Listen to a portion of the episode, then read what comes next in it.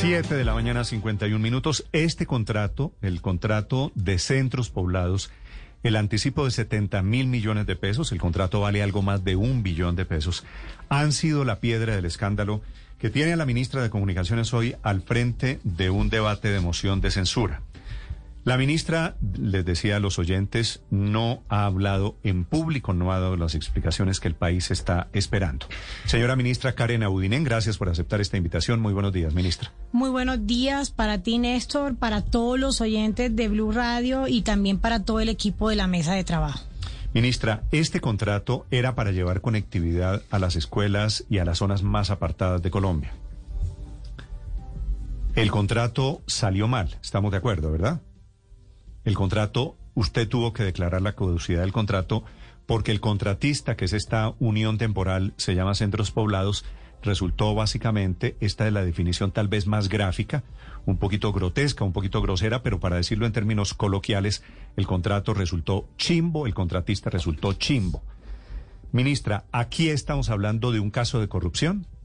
Mire, Néstor, sí estamos hablando de un caso de corrupción y le voy a decir por qué, porque esto fue un entramado, un entramado donde cometieron actos delictivos. Y de verdad aquí hay algo importante frente a este caso, que este entramado no se hace solo. Y estos, eh, este acto delictivo, como digo yo, estos operadores, estos contratistas se disfrazaron. Ellos se van disfrazando y van engañando al Estado van engañando a los funcionarios también, pero también no podemos descartar que seguramente, como lo hemos dicho en muchas ocasiones, tuvieron también funcionarios que apoyaron esta trampa contra el Estado. Esto realmente es un entramado delictivo y aquí le quiero decir una cosa, vamos a llegar con los entes de control, con la Contraloría, con la Procuraduría y con la Fiscalía a las últimas consecuencias y nosotros dentro del Ministerio también estamos haciendo todas las actuaciones pertinentes para que tanto el contratista con la caducidad se queda prácticamente cinco años sin poder operar. Vienen acciones sobrevinientes, tienen que ceder todos los contratos. Es que, Néstor, esto no estamos hablando de un billón, son tres billones de pesos que en los últimos años esta gente, este entramado, este, esta gente hizo con el Estado. Ministra, se está encadenando en este momento a la señal de Blue Radio eh, Noticias Caracol, así que quiero saludar a Juan Diego, a la gente que nos ve también en televisión. Usted dice, ministra, ¿confirmó ya que hay corrupción de funcionarios públicos alrededor de este contrato? Es que yo no puedo confirmar esa corrupción de funcionarios públicos porque eso lo tiene que hacer los agentes de Pero usted sospecha que hay funcionarios. Pero obviamente este entramado, como lo hemos dicho, no puede hacerse solo. Este entramado tuvo que tener un equipo, un acompañamiento al interior del ministerio para que este entramado tuviera digamos, o nos engañara a los funcionarios del Estado. Y le voy a decir algo, aquí hemos actuado con determinación, con valentía, hemos obrado acorde a la ley y vamos a llevar esto, como ya lo he dicho, hemos entregado toda la información a la Fiscalía, a la Contraloría, a la Procuraduría y vamos a llevar esto hasta las últimas consecuencias. Ministra, si hay corrupción, ¿no era la obligación suya como ministra, como funcionaria pública, darse cuenta de la corrupción? Es que... Antes de, no después de. Néstor, yo le voy a decir algo cuando uno habla de corrupción o cuando uno habla de un delito, si uno no tiene pruebas, no hay delito. Nosotros no teníamos una prueba, por lo cual yo no podría hablar de un delito si no hay pruebas. Pero, ministra, había evidencias. Eh, presentaron unas pólizas falsas, por ejemplo. Cuando presentaron las garantías falsas, inmediatamente hicimos la caducidad y denunciamos ese mismo día con esa prueba a la Fiscalía General de la Nación. ¿por qué, no, ¿por qué les adjudicaron el contrato si habían presentado documentos falsos? Mire, eh, Néstor, yo le voy a decir algo. Aquí la ley 80 es clara. Y frente a la ley 80, los funcionarios públicos lo que tenemos es que cumplirla.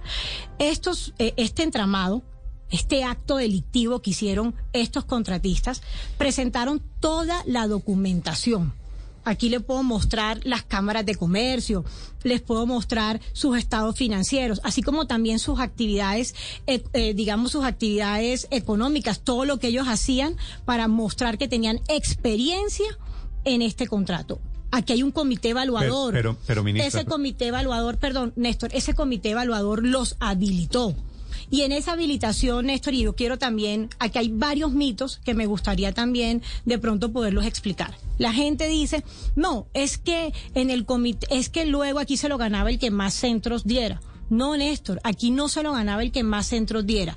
Habían un criterio de económico que lo establece la ley 80 en licitaciones y había un criterio de calidad que también lo establece la ley 80. En ese criterio de calidad se establecieron cinco temas muy importantes. Un tema era más centros, más tiempo, más velocidad, eh, apoyar a la industria nacional y por último tener apoyo a los a las personas con discapacidad. Estas personas presentaron más centros, más velocidad, más tiempo, presentaron adicionalmente apoyo a la industria local nacional y a eh, apoyo a las personas con discapacidad. Pero le quiero decir algo y por qué le digo que no se lo ganaba el que más centros tuviera.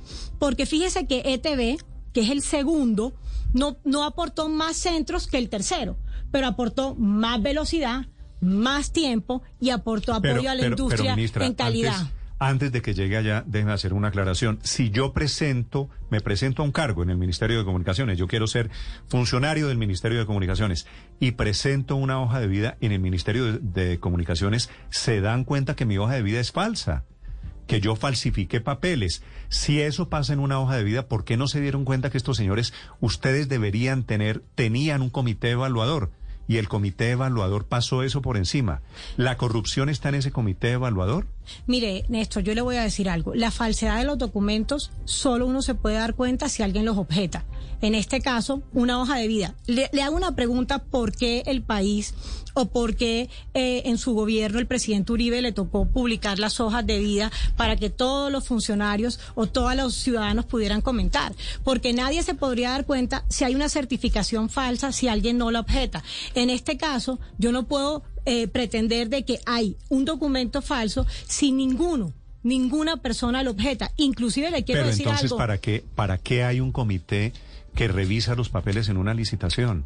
Eh, le quiero decir una cosa, es que la ley en Colombia es así. Esto no es un tema de Karen Abudinen, no es un tema de la ministra de las Tecnologías y Comunicaciones. O yo le pregunto, cuando usted saca el SOAT, o cuando saca eh, algún, alguna póliza, usted pregunta mil veces si ese documento es verdadero o no y tiene un intermediario. No lo hace. ¿Por qué? Porque uno confía que el documento que te están dando es un documento original, veraz, y nadie lo había objetado, Néstor. Inclusive, yo quiero ser muy honesta, cuando le declaramos el incumplimiento que llamamos al garante fue cuando nos dimos cuenta que esa garantía no había sido expedida por el banco porque el garante fue. Pero, ministra, quiero hacerle unas preguntas con sinceridad.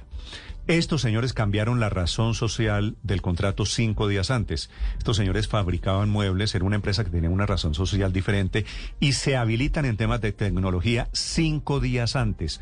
¿Eso no les despertó a ustedes ninguna sospecha? Es que para eso existen las uniones temporales. En la unión temporal había una empresa que era FUTIC, que es la empresa donde estaba habilitada en el ministerio. Además, Néstor, le quiero contar que FUTIC tiene contratos en el Ministerio de las Tecnologías y Comunicaciones desde el 2012 no es el primer contrato ni es la primera experiencia que FUTIC presenta y todos hoy quedan alarmados que porque una empresa de un señor, Juan Carlos eh, Cáceres, que realmente además también eh, estuvo eh, de un corrupto, estuvo también, le quiero contar una cosa, en este entramado, porque cambió el nombre, dueño de la empresa, pero el ministerio viene contratando desde el 2012 con esta empresa del FUTIC. Y presentaron todas las experiencias, inclusive, le quiero contar, en el 2019 querido Néstor, y, toda la mesa de trabajo y todos los oyentes también firmaron un contrato en el 2019 con esta empresa FUTIC. Adicionalmente a eso, la razón social, y aquí traje la Cámara de Comercio y quiero responderle a su pregunta. Fíjese usted que cuando uno le entregan la Cámara de Comercio, y por eso la quise traer para que nadie dijera no, nunca te dice a ti eh, cuál era la razón social de antes y cuál es la razón social de ahora. Es muy difícil que los funcionarios públicos tengamos entonces que pedir todas las cámaras anteriores de todos los cambios que han hecho ellos en actas y en asambleas accionistas para poder mirar cuáles son los objetos y cuáles fueron los cambios que se hicieron. Ministra, ¿es cierto es cierto que a usted le advirtieron que detrás de centros poblados estaba Emilio Tapia, el contratista condenado por el carrusel de la contratación antes de la adjudicación? Mire, Ricardo, eh, eso no es cierto y quiero ser eh, honesta con usted. Y no es cierto, ¿por qué? Porque usted no cree que si eso hubiera sido cierto y le hubieran advertido al ministerio que un tipajo como ese, eh, eh, ese entramado que ha, que ha permanecido además en el Estado y que nadie ha sido capaz de ponerle el frente, como se lo hemos puesto nosotros en el Ministerio, haya estado. ¿Usted cree que en ese momento no hubiera sido un escándalo nacional que un tipo como ese estuviera detrás de un contrato del Ministerio de las Tecnologías? Perdóneme, a mí me hacen el favor y yo sí quiero ser muy honesta y muy franca. Nadie alertó. Y le voy a decir otra cosa.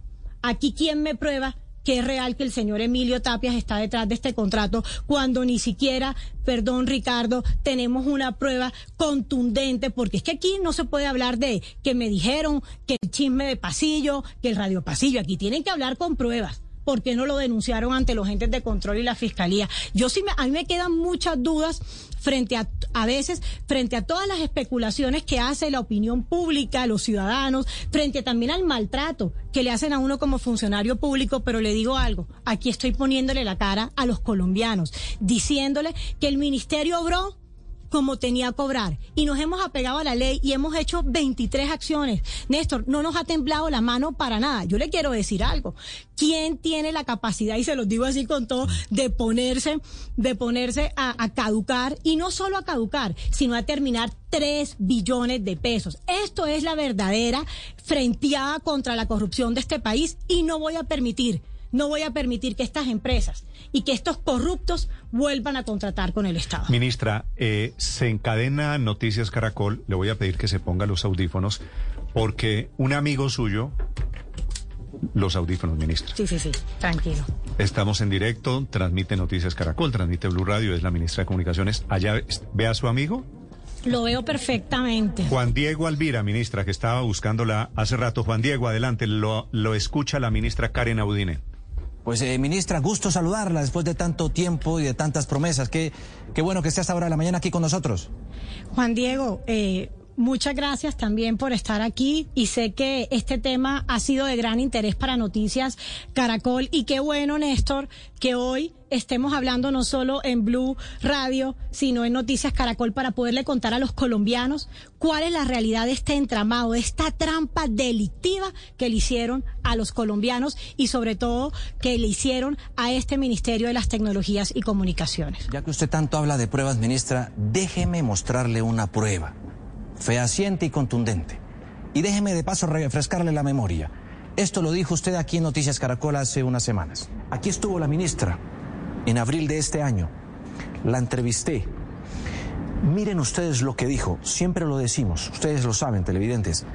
Lo repetimos. Queda grabado. Aquí está lo que dijo, prometió y a lo que se comprometió la ministra de las TIC, Karen Abudine. Miren.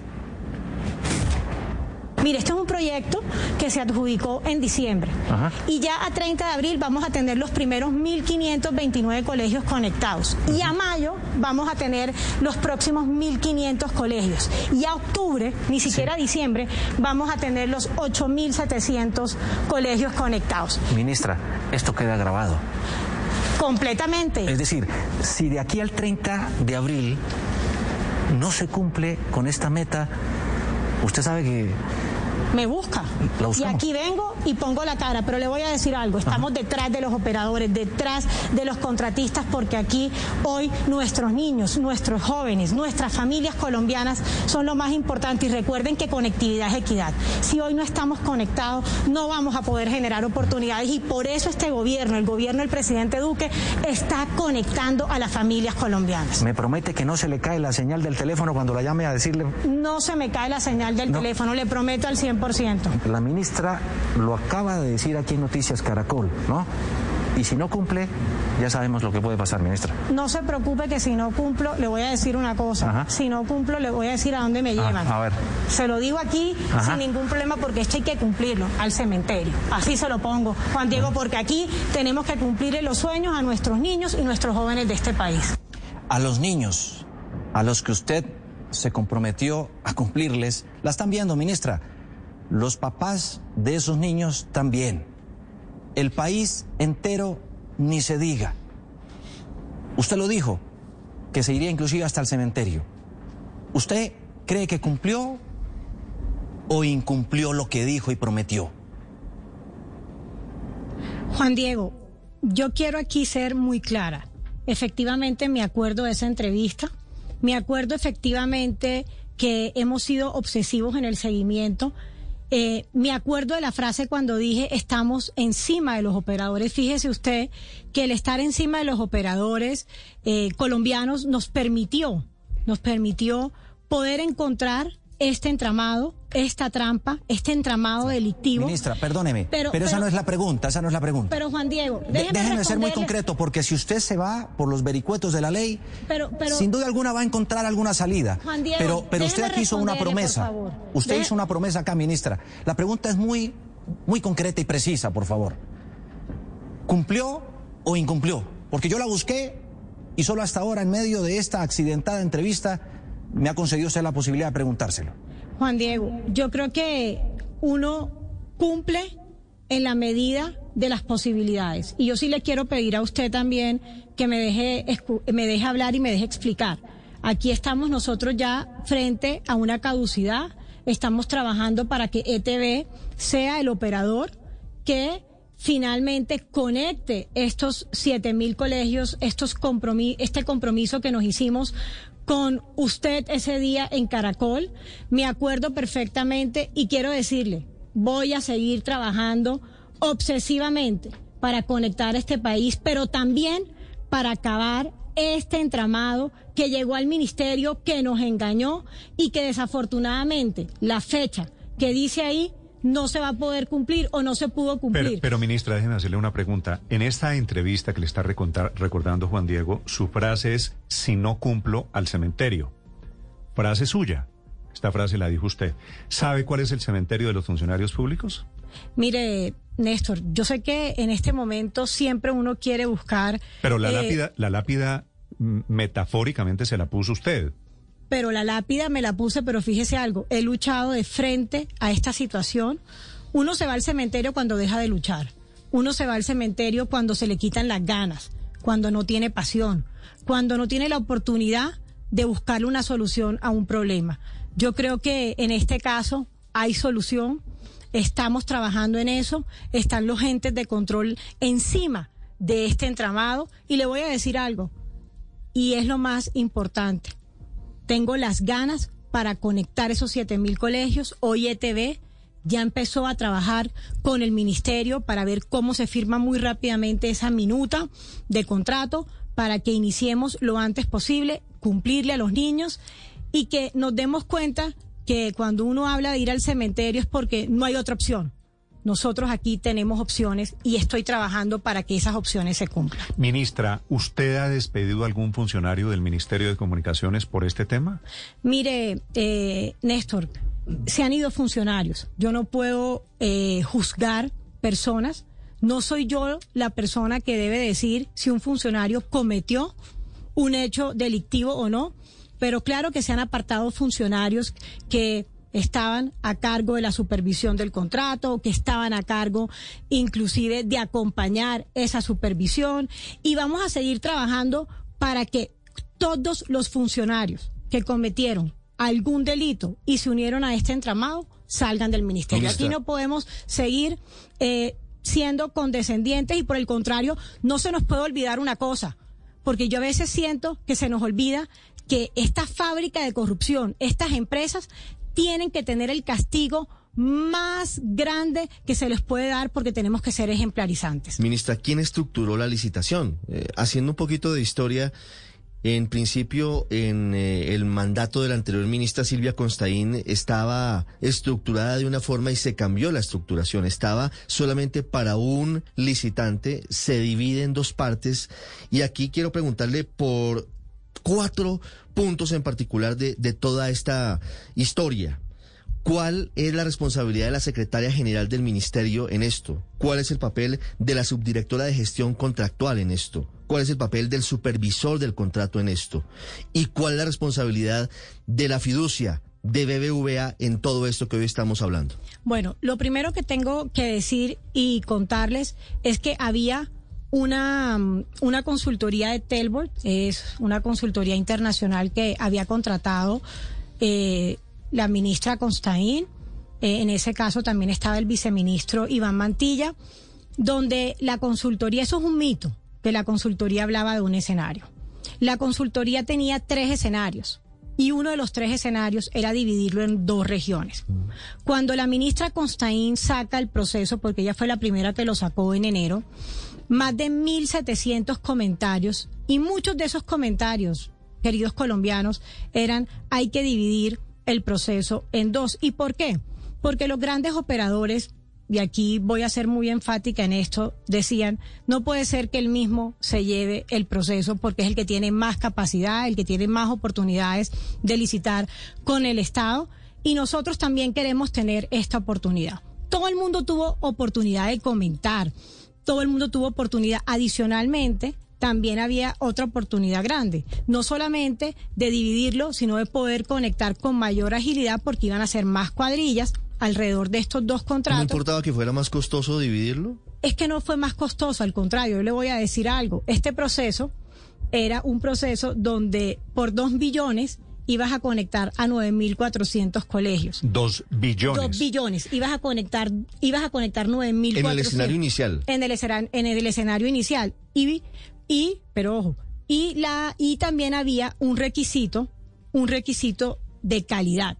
Lo que se hizo en este escenario. ¿Usted cambió, ¿Usted cambió requisitos, ministra? No, aquí los requisitos, yo le voy a decir algo. Quien estructuró este proyecto, y esto es importante, fue el viceministro Iván Mantilla con su director de infraestructura, en ese caso el doctor Camilo Jiménez. Aquí estuvo Felipe de Vivero, quien hizo, y además, de hecho, tengo el certificado de Felipe Vivero, quien estructuró toda la parte legal, hizo también comentarios en la parte técnica y financiera. Estuvo el profesor Villarreal. Yo quiero que sepan que esta... Pero me, me, dicen, ministra, que al principio estaba estructurada la licitación solamente para que participaran empresas de comunicaciones, de telecomunicaciones. Y usted cambió esos requisitos y ese cambio de requisitos es lo que origina que terminan participando una cantidad de empresas de garaje que no tenían ninguna experiencia en telecomunicaciones. Mire, eh, las uniones temporales, y yo, Néstor, eso no es verdad. Yo aquí quiero ser completamente franca. Siempre estuvo la experiencia de tener en los últimos 10 años experiencia en, en, en conectar zonas, digamos, em, en conectar zonas digitales, en tener también todo el tema de, de redes eh, conectadas. Y en ese caso yo quiero decirle que la experiencia fueron que en los últimos 10 años hubiera contratado y aquí todos los operadores presentaron esto. Aquí hay un componente importante que es el componente logístico. Aquí hay un componente también de mejoramiento y de construcción, poner todas las redes, poner los cables.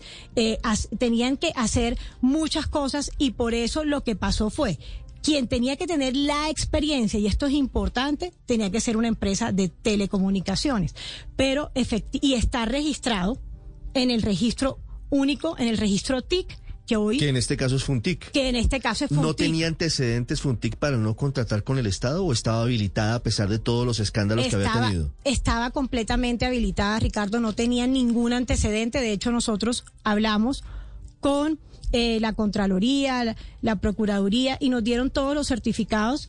Eh, pues ellos los entregaron que tenían, no tenían ninguna incompatibilidad ni ninguna inhabilidad para eh, tener contratos con el Estado. Tan es así que en el 2019 firmaron un contrato con el Ministerio de las Tecnologías. Yo ni siquiera había llegado al ministerio. Y tan es así que tienen muchos contratos con los entes territoriales. Entonces, en ese sentido, las uniones temporales o las asociaciones lo permite la ley 80. ¿Y qué pasó? FUTIC dio toda la experiencia, digamos, en tecnología, pero la capacidad financiera, Néstor, quien tenía esa capacidad era la empresa ICM, que pues todos se preguntan por qué una empresa como de construcción... Que es la empresa entró- del, del exgobernador de Cundinamarca, Álvaro Cruz, ¿no? No lo sé. En líos por el carrusel de la contratación. Pero eso es lo que, como Pero- te digo, pero- no tenemos las pruebas, eso es lo que se habla en el pasillo, pero aquí lo que le quiero decir es que en términos de papeles, Ah, es que de pasillo, información, mi- ministra, es en los pasillos desafortunadamente donde comienzan a conocerse las verdades. Las empresas utilizan testaferros y los funcionarios deben cuidarse de entregarle licitaciones a testaferros de la corrupción, que es lo que parece que pasó aquí, ¿no? pero Néstor, yo le quiero hacer una pregunta, ¿dónde está la prueba? Uno cómo puede saber que hay un testaferro si no tiene una prueba Pero contundente. si yo soy le- investigador, ministra, si yo soy investigador, si yo estoy en un comité nombrado por usted, digo, hombre, mire que aquí en esta empresa hay un amigo de Emilio Tapia y aquí en esta otra hay un amigo de fulanito de tal, por lo menos levantar la ceja, ministra, para decir, aquí hay algo raro. Pero es que no se dieron cuenta y pero- había todas las razones para Néstor, prender las alarmas. Néstor, yo quiero ser honesta. Nosotros hemos obrado apegados a la ley. Aquí nosotros no podemos decir que porque había un amigo, que porque me dijeron, que porque me contaron, porque eso también hubiera podido pasar que nos contrademanden, porque nosotros sin tener un argumento de fondo descalificar No, alguna de las empresas a nadie, que están a nadie lo demandan por hacer el trabajo. Néstor, lo demandan a uno si no tiene un requisito de fondo o una prueba de fondo. No, Yo porque creo, usted- se hubieran dado cuenta que había papeles falsos, ministra. Néstor, los papeles, como le digo, aquí hay una sola cosa, y es que quien debe entregarte un papel que tenga la validez es responsabilidad de la persona que lo tiene que entregar. Ministra, ¿es coincidencia que todas o muchas de estas empresas habían contratado y vienen de Barranquilla, su ciudad? Mire, esas empresas han contratado con todo el país. Le quiero contar que inclusive hasta en Medellín, en, en, en, en- ¿cómo es que se llama? En UNE, en UNE Tigo, también tienen eh, contratos, tienen en La Guajira, tienen en el Magdalena, en fin. Esta empresa tiene contratos con el ministerio desde el 2012. Néstor, esto no es una cosa desde hoy. Y le voy a decir algo. Fíjese que con Invías ICM y, la, y otra de las empresas que también participó tiene hoy contratos en consorcios en el Invías por casi 700 mil millones de pesos. Uno como funcionario público no puede descalificar si la empresa es de Medellín, de Cali, de Barranquilla, de ¿Usted, Pereira. ¿Usted conocía a alguien de estas empresas, ministra? Yo le voy a decir algo, no tenía ni idea, ni conozco, ni nunca. Y aquí es supremamente importante, me he reunido con ninguno de los representantes legales de ninguna de las cuatro ¿Usted empresas que se por le estoy, presentaron. por qué le estoy preguntando por esto? Porque siempre hay unas No, especulaciones claro, porque han dicho, la ministra Budinén es de Barranquilla, esta gente había contratado en la alcaldía de Los Char, la ministra es cuota de Los Char, ergo, esto ya se conocía y ya se sabía para dónde. ¿Nada de eso es cierto? Mire, yo le voy a contar algo, no conozco a ninguno de ellos. Con toda la tranquilidad. Se lo digo, mire, es que yo le voy a decir algo. Otro ministro, y no por hablar, que tuviera algo, un cable pelado, como le digo, como digo yo, no pudiera estar aquí mirándole la cara a los colombianos y contando este entramado, este entramado que hoy eh, pasó dentro del ministerio y que hay una pluralidad de elementos, Néstor, esto es importante, que demuestran un obrar engañoso y delictivo en contra de el Ministerio de las Tecnologías Sí. y Comunicaciones. Pero ministra, adentro del ministerio, y usted lo ha revelado aquí en la entrevista, hubo seguramente complicidad, evidentemente, una estructura contractual como la que finalmente se gana esta licitación, pues seguramente no hubiera actuado sola o no hubiera logrado ganar sin el concurso de algunos funcionarios adentro del ministerio. ¿Usted ha podido indagar por qué tan rápidamente se aprobaron las garantías, no se hizo el control debido, no se llamó a los bancos, hubo negligencia, hubo desgreño, hubo, hubo desidia? ¿Quién es el responsable de esto? Mire, En eh, 18 minutos aprobaron una garantía sin haber llamado ni siquiera al banco. Ricardo, eso es otro mito. CES Colombia, que era la empresa más experta, especialista, que tenía toda la capacidad, no solamente de revisar las garantías, sino también de revisar todos los riesgos de este contrato. Esas garantías le llegaron a esa empresa el día 29 de diciembre. Esa empresa dio unas recomendaciones diciendo, miren, esto hay que cambiarlo, esto hay que mejorarlo. Por lo tanto, nosotros no recomendamos la aprobación de esta garantía lo que hizo la subdirectora de contratación, que es la persona responsable de ese proceso, y esto es muy importante decirlo, es eh, mandarles inmediatamente un comunicado a el, am, a la- al contratista diciéndole, señores, se lo manda al supervisor y esto es importante, ella por medio del supervisor, porque aquí se nombró supervisor desde el 18 de diciembre, y el supervisor es el encargado de tener esa relación con el contratista, le manda eh, un correo al supervisor diciéndole, hay que hacer estos cambios para que, eh, según las recomendaciones de CES Colombia, para que esta garantía tenga alguna validez. El supervisor... CES, CES Colombia recomendó no, no aprobar las garantías. El, el 29 de diciembre. ¿Y por qué las aprobaron entonces? El día 30, el contratista, luego que el supervisor le envía cuáles son esas recomendaciones que tiene que tener. el Entre otras porque querían gastar la plata del el anticipo en, el- en unas cosas que no tenían que ver con el el, contrato. contra- el contratista, y ahora les cuento sobre el anticipo, Ricardo, que me parece que es una gran pregunta. El contratista eh, hace hace los, digamos, las reparaciones que requiere tener en esa, en esa garantía y se le vuelven a enviar otra vez a CES Colombia. CES Colombia vuelve otra vez a revisar que cumpla con todos los requisitos y es ahí cuando usted habla que CES Colombia se demoró 18 minutos porque ya CES había revisado esa garantía y determinó que esa garantía podía ser aprobada por el Ministerio de las Tecnologías y Pero Comunicaciones. en el ministerio nadie revisa o por eso o, o tercerizan la revisión en CES Colombia, digamos. CES Colombia es la empresa encargada de revisar y CES Colombia hizo que el ministerio inclusive incurriera en un error. Pero hay algo, Pero, impo- pero, hay pero, algo ministra, importante. ¿usted no tiene un delegado en ese comité fiduciario? Eh, en el comité filu- el comité fiduciario es diferente. Vamos a terminar con la, la garantía Sí, y ahora le, le comento, ahora le cuento sobre el comité fiduciario. Y en ese caso, pues eh, inmediatamente el supervisor le CES Colombia los indujo en un error. CES Colombia avaló, y aquí también tengo y te puedo mostrar, eh, porque es importante eso, Néstor, mostrarte que CES Colombia en, este, en esta recomendación determina que nosotros debemos aprobar esas garantías Porque se presume legalidad. porque se presume Que legalidad. se presume un acto de buena fe. Es lo que dice CES Colombia. Exactamente, mira, aquí, aquí lo tengo, aquí CES Pero, Colombia. pero si se presume la legalidad, ¿en qué sentido CES los indujo al error? Eh, porque CES él indujo al error en el sentido que CES determinó, porque todos están diciendo que eh, la garantía no era, digamos, no era, eh, la garantía es falsa. Entonces, finalmente CES, como se presume la legalidad del documento, CES en esa presunción, pues aprueba ese documento.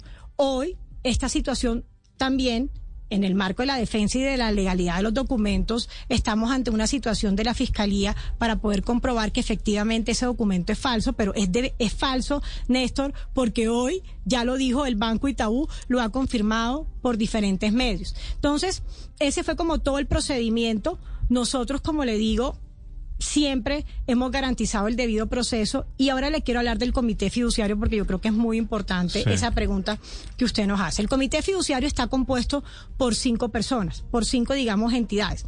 El Ministerio de las Tecnologías y Comunicaciones, que en este caso era el supervisor del contrato, estaba él, pues obviamente, la fiducia, el contratista, el interventor y un invitado que siempre tenía que estar permanente, que es el garante. En el primer comité fiduciario, Néstor, el garante no se presentó. Como el garante no se presenta a este comité fiduciario, ellos prosiguen con el comité y en ese comité es donde se autorizan las utilizaciones para que esos recursos pasen a eh, una cuenta en Estados Unidos y una cuenta en Colombia.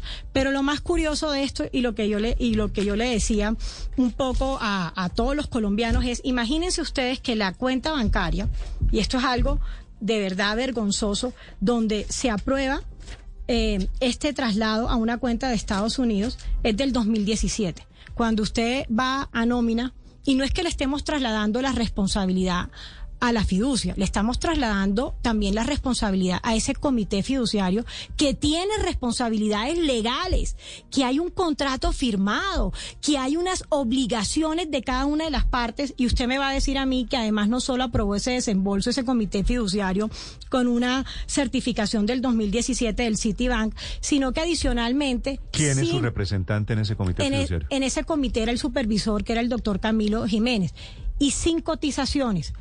Pedían mínimo tres cotizaciones y solamente eh, estuvieron una cotización. Pero además le quiero decir algo que también es completamente raro. Imagínense que las facturas estaban en pesos y las pagaron en dólares. ¿Con qué tasa de cambio? ¿Cuál fue la TRM para poder hacer eso? ¿Y quién autorizó eso? Eso todo lo autorizó el comité fiduciario y por eso la fiducia o sea, las facturas eran en pesos y lo pagaron en, en dólares. Imagínese usted eso. Y en el y por eso y por eso es que la fiducia y por eso es que la plata termina saliendo tan fácilmente a Estados Unidos. A Estados Unidos. Entonces, de esa manera, para que usted sepa, esa es la verdad, esa es la realidad de la situación. Eso fue lo que pasó. ¿Y qué explica Camilo Jiménez, ministra? Porque en últimas, él era el supervisor del contrato y era parte del ministerio. El ministerio TIC en, en papeles termina avalando eso. Eh, Ricardo, eh, en este momento Camilo Jiménez pues ya no hace parte del equipo del ministerio.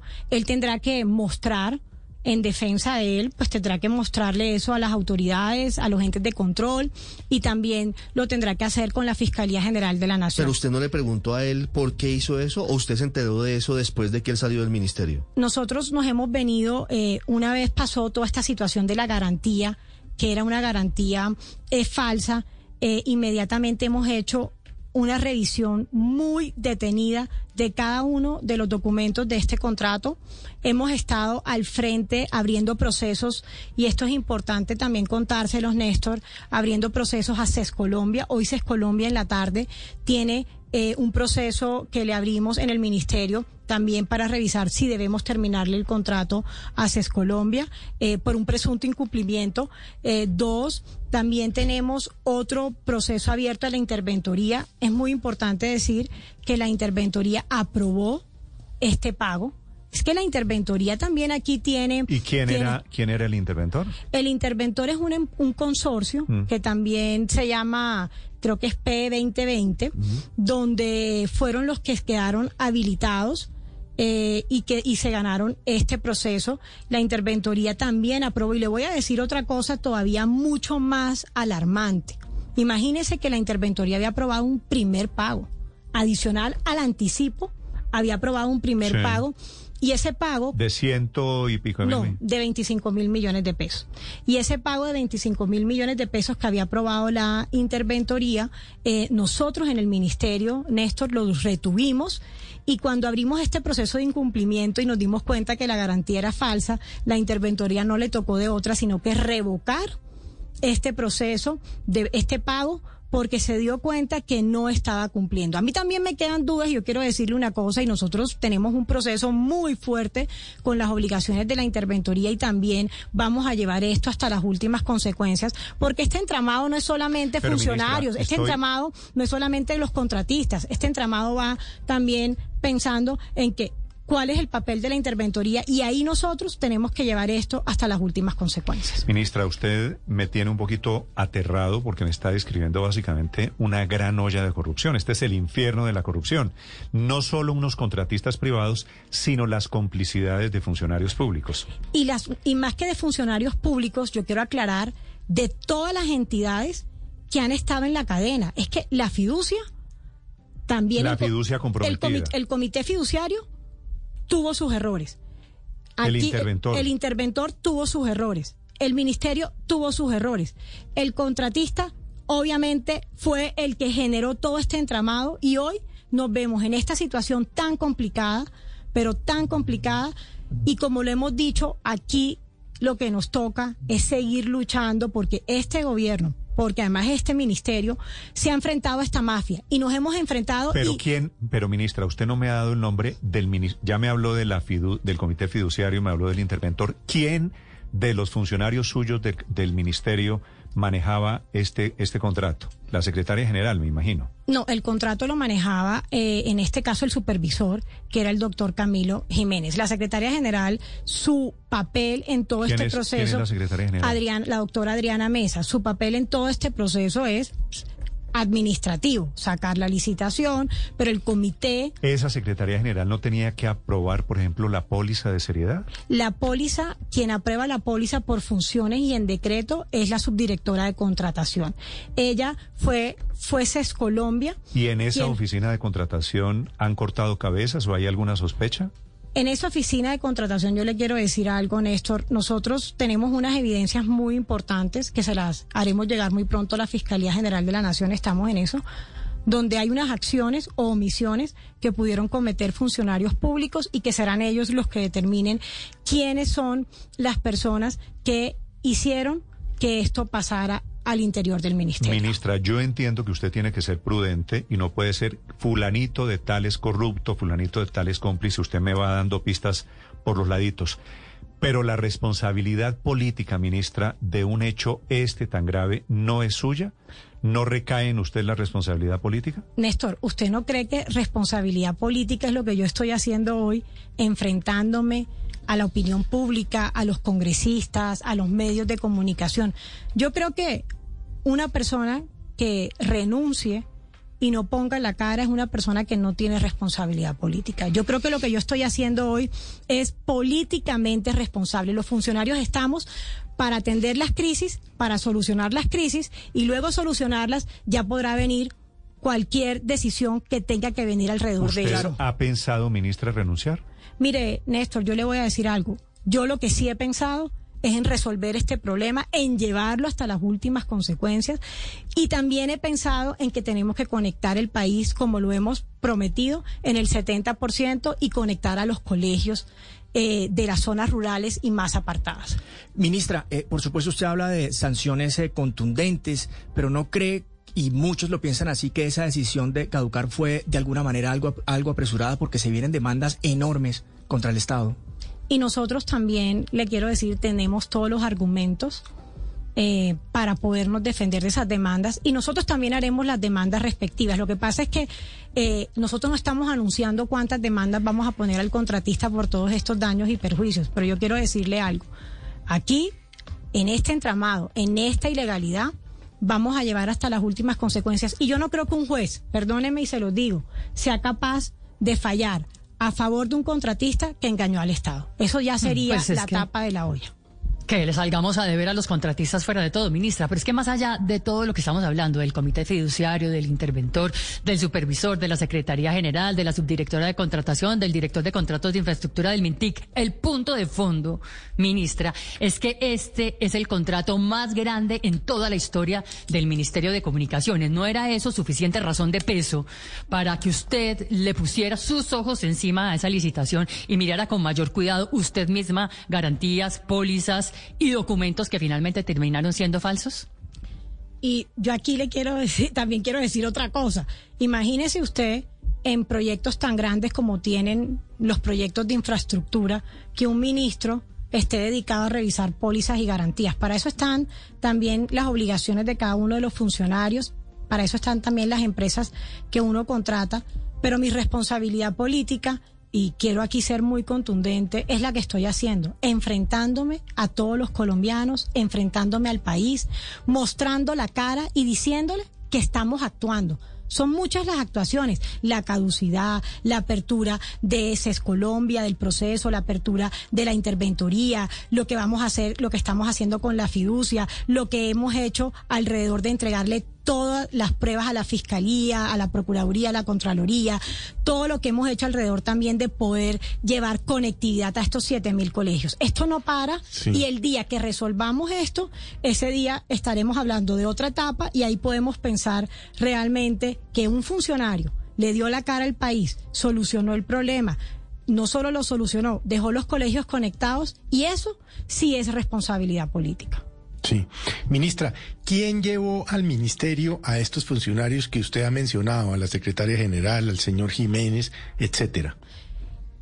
Bueno, el señor Jiménez lo llevó el viceministro Iván Mantilla, a la secretaria general es una persona de mi confianza de hace muchísimos años, la doctora Adriana Mesa, eh, también el doctor Jiménez, como ya lo dije, eh, también lo llevó el viceministro. Yo lo que creo aquí es que para eso están los entes de control. Yo no me quiero enfocar en quién lo llevó, por qué están ahí, más bien enfocarnos en que están actuando hoy la Fiscalía, Contraloría y Procuraduría y que sean ellos los que determinen cuáles son, digamos, eh, las eh, consecuencias o cuáles son lo, pues, el castigo que cada uno de ellos debe, debe tener por estas actuaciones y por esta situación de este entramado a los contratistas, pero también hay que enfocarnos en los contratistas. Yo me he dado, yo me he dado cuenta que sí, que siempre nos queremos enfocar en los funcionarios, pero es que ustedes se imaginan todo este entramado que hicieron ellos para también... Claro, ministra, pero para usted, también... Usted tiene, Felipe, perdóneme, eh, usted tiene razón porque este reclamo de la ministra es ¿y por qué se fijan tanto en nosotros y no en los corruptos? Porque es que yo a los corruptos no los puedo entrevistar, ministra porque a ustedes corresponde como funcionarios públicos tapar los goles de los corruptos y aquí no taparon el gol. Esa es la razón por la cual, por la cual hay cuestionamientos al Ministerio de Comunicaciones hoy. Néstor, yo le voy a decir algo. Si nosotros no hubiéramos estado tan encima de este contrato hoy, lo más seguro es que ni siquiera supiéramos que la garantía de este contratista es falsa. Si no lo llamamos a un incumplimiento, nunca nos hubiéramos enterado. Y además le voy a decir una cosa. En muchos incumplimientos ni siquiera llaman al garante. Nosotros hicimos el, procedimiento riguroso para confirmar que el garante sí estuviera en este proceso de incumplimiento y no como por ejemplo en el comité mm. fiduciario que no fue y nadie nos avisó. Por lo menos yo no me enteré. Le quiero decir, me enteré una vez salió el supervisor del contrato revisando cada papel. A pesar de que usted tenía delegado ahí suyo, ¿no? A pesar de que el delegado, pues es el viceministerio de la conectividad y en ese caso estaba el director de infraestructura.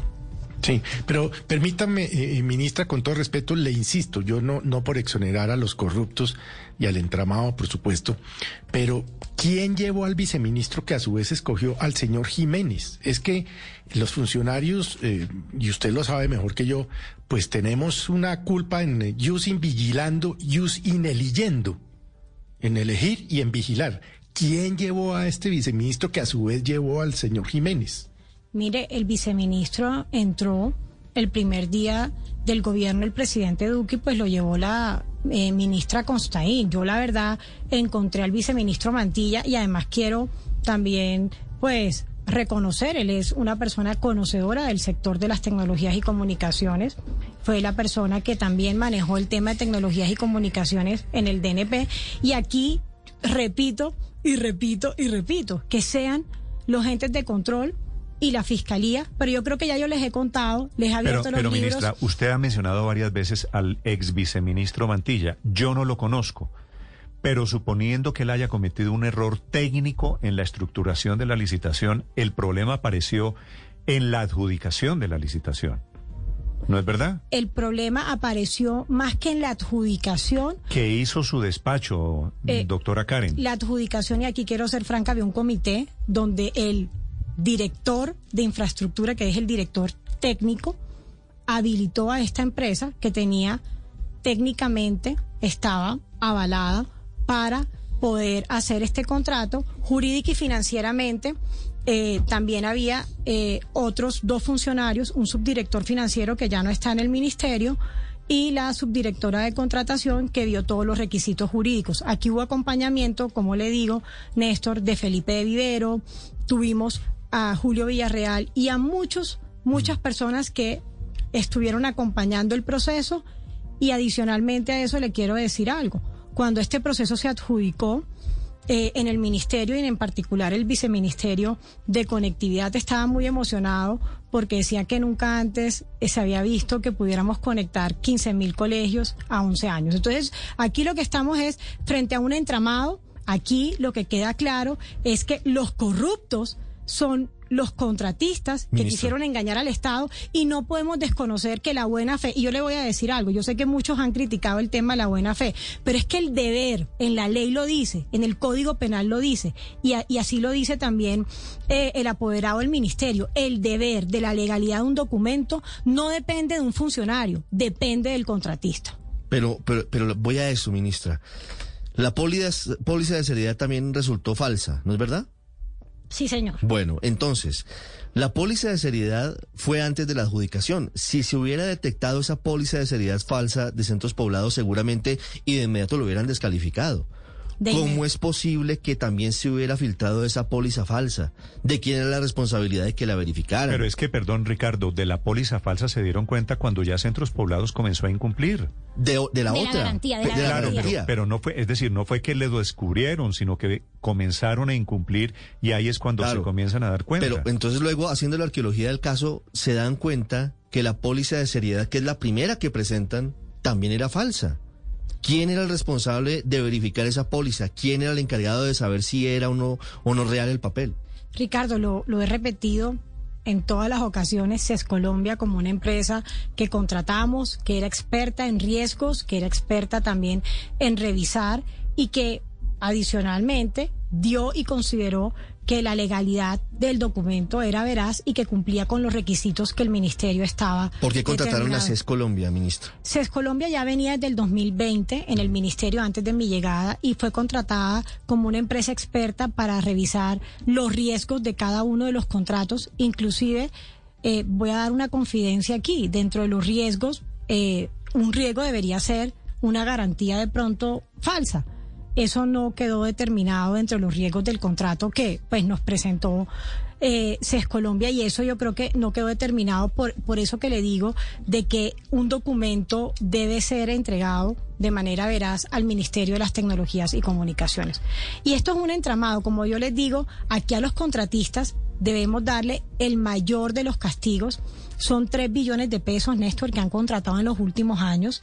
Eh, usted escucha al doctor Pino Ricci y, y uno se queda aterrado de ese abogado que además también quiere confundir a los colombianos con una cantidad de cosas que dice que lo que hace es enredar, pero aquí está la realidad, aquí está la verdad y aquí estamos trabajando para que no solo llevemos esto, digamos, a que la ley haga lo que tiene que hacer, sino también a que conectemos esos siete mil colegios con esta empresa de ETV. De eso le quería preguntar, ministra, para terminar. Lo que está en juego aquí es la conectividad de zonas apartadas del país, la conectividad de niños que no tuvieron conectividad en esta época de pandemia. ¿Usted eh, hoy está en capacidad de comprometerse con una fecha, con un dato, cuándo se va a poder ejecutar este contrato ahora sí? Mire, Néstor, ¿a qué me comprometo? A que firmemos, y lo dije en el Congreso, antes de que se acabe el mes de septiembre, esta minuta con ETV, ya ETV está en esa revisión. Ellos están revisando los plazos, ellos hicieron una alianza con ETV y Skynet y por eso eh, están mirando cómo pueden también ayudarnos a que podamos conectar con mayor rapidez estos siete mil colegios que tenemos que hacerlo antes de que se acabe el gobierno del presidente Duque, porque esa es la instrucción. La instrucción es conectar y la instrucción también es proteger los recursos y llevar esto hasta las últimas consecuencias. ETV, ¿por qué, ministra? Porque ETV queda segundo en la lista, la caducidad te permite. La Por- te- porque ETV fue el derrotado, básicamente, en la licitación. Quedó segundo. Quedó Entonces, segundo. descalificado el primero, entra el segundo. descalificado el primero, entra el segundo. ¿Y Por ETV ETV tiene la capacidad para cumplir este contrato? ETV con Skynet, porque ellos están aliados, tienen la capacidad para cumplirlo, ya han estado en el ministerio, ya hemos hablado con ellos, estamos trabajando cronogramas, anex- anexo técnico y esperamos que antes de que se acabe el mes de septiembre tengamos contrato firmado y podamos iniciar eh, iniciar la conexión de estos colegios y sobre todo poderle decir a los niños de este país que aquí le estamos poniendo la cara y que vamos a llegar a ese 70% que nos comprometimos. Hoy, ministra, hoy es lunes. Usted tiene debate de moción de censura esta semana. ¿Usted reconoce algún error? ¿Usted cree que se equivocó, que haría, podría haber algo hecho diferente? Mire, uno tiene que asumir, y aquí estoy asumiendo, lo que pasó, lo que tenemos que hacer es generar esos correctivos. Uno pudiera cambiar muchas cosas, Néstor, en la vida, pero yo lo que creo aquí es que tenemos que echar para adelante, vamos a enfrentar esa moción de censura con la tranquilidad y también con el amor que nos ha caracterizado y esa pasión que me ha caracterizado por trabajar por los colombianos. No es la primera vez que me enfrento, digamos, a un entramado como este en el ICBF. Tuve que hacer muchas denuncias cuando fui directora del ICBF frente a situaciones como en La Guajira. Entonces, espero poderle dar digamos, todas las explicaciones a, los, a la Cámara, al Congreso, a los colombianos, a los medios de comunicación y decirles que aquí estoy dispuesta a seguir contando y a seguir conectando a este país. Señora ministra, ah, hay una pieza del rompecabezas, ministra, que todavía no me logra cuadrar. La pieza del rompecabezas se llama Germán Vargas Lleras. Germán Vargas es el jefe de Cambio Radical. Usted es cuota de Cambio Radical en el, gabinete del presidente Duque, ¿verdad? A mí me nombró el presidente Duque, yo soy cuota de los colombianos, yo soy cuota de trabajar por este país 24/7. Aquí lo que lo que ustedes se han dado cuenta es que estoy trabajando incansablemente y que le debo hoy este cargo al presidente de la República, Iván Duque. Me sorprende que usted niegue a cambio radical ahora, ministra. Néstor, yo siempre he trabajado por los colombianos y trabajaré hasta el día que me muera no, es por que los no, colombianos. No es si trabaja por los colombianos o no trabaja, es si tiene una representación política en el gabinete. Mire, le voy a decir algo mi única representación es conectar este país. Y eso es lo que estoy haciendo. Y esa fue la, la, encomienda que me dio el presidente Duque el día que me nombró como ministra de las Tecnologías y Comunicaciones. ¿Habla con frecuencia con Germán Vargas Lleras, ministra? Eh, no he hablado con él. ¿Hace, cuánto no habla con él? hace un buen tiempo. Pero lo que les digo, este cargo es porque el presidente Iván Duque me nombró como ministra y aquí le estoy poniendo la cara a los colombianos para seguir conectando ¿Usted este país. tampoco tiene nada que ver con la familia Char de, de Barranquilla? Pues aquí este cargo, como ya lo he dicho, lo repito y lo seguiré diciendo, es porque hoy el presidente Duque decidió nombrarme como ministra de Telecomunicaciones y estoy trabajando para conectar este país, Néstor, para poder lograr ese 70% y para decir a los colombianos que los barranquilleros somos personas berracas, echadas para adelante, con capacidad de transformar y con capacidad de tocarle los corazones. Es que le decía que no me cuadraba, ministra, la pieza de Germán Vargas. Ahora sí, usted niega cambio radical y Germán Vargas se ha convertido en el gran denunciante de las irregularidades de este contrato. En, eh. su, en sus columnas dominicales en el tiempo. ¿Cómo interpreta usted la posición de, de Vargas? Amigo del gobierno y denunciante de la eh, corrupción en el Ministerio de Comunicaciones? Mire, Néstor, yo aquí, como ya lo dije, estoy por el presidente, yo no quiero entrar a generar opiniones, eso no es bueno, respeto al doctor Germán Vargas, respeto sus columnas de opinión, pero también quiero decirle a los colombianos que también aquí hay una verdad y que esta es la verdad que les estoy mostrando con tranquilidad, con amor, con pasión y todo lo que hemos hecho es apegado a la ley porque no podemos ocultar que el entramado, este entramado de la corrupción, se lo hicieron al Ministerio de las Tecnologías y Comunicaciones. La ministra de Telecomunicaciones, la ministra TIC, Karen Abudinen, respondiendo sobre el contrato y el anticipo de los 70 mil millones de pesos. Gracias, ministra. Gracias, muchas gracias Néstor, a toda la mesa, a todos los que nos escucharon y espero volver con más noticias, pero positivas y sobre todo poder terminar eh, de solucionar esta situación tan difícil. Creo que todos los colombianos estamos esperando que se arregle el lío. Gracias, ministra. Estás escuchando Blue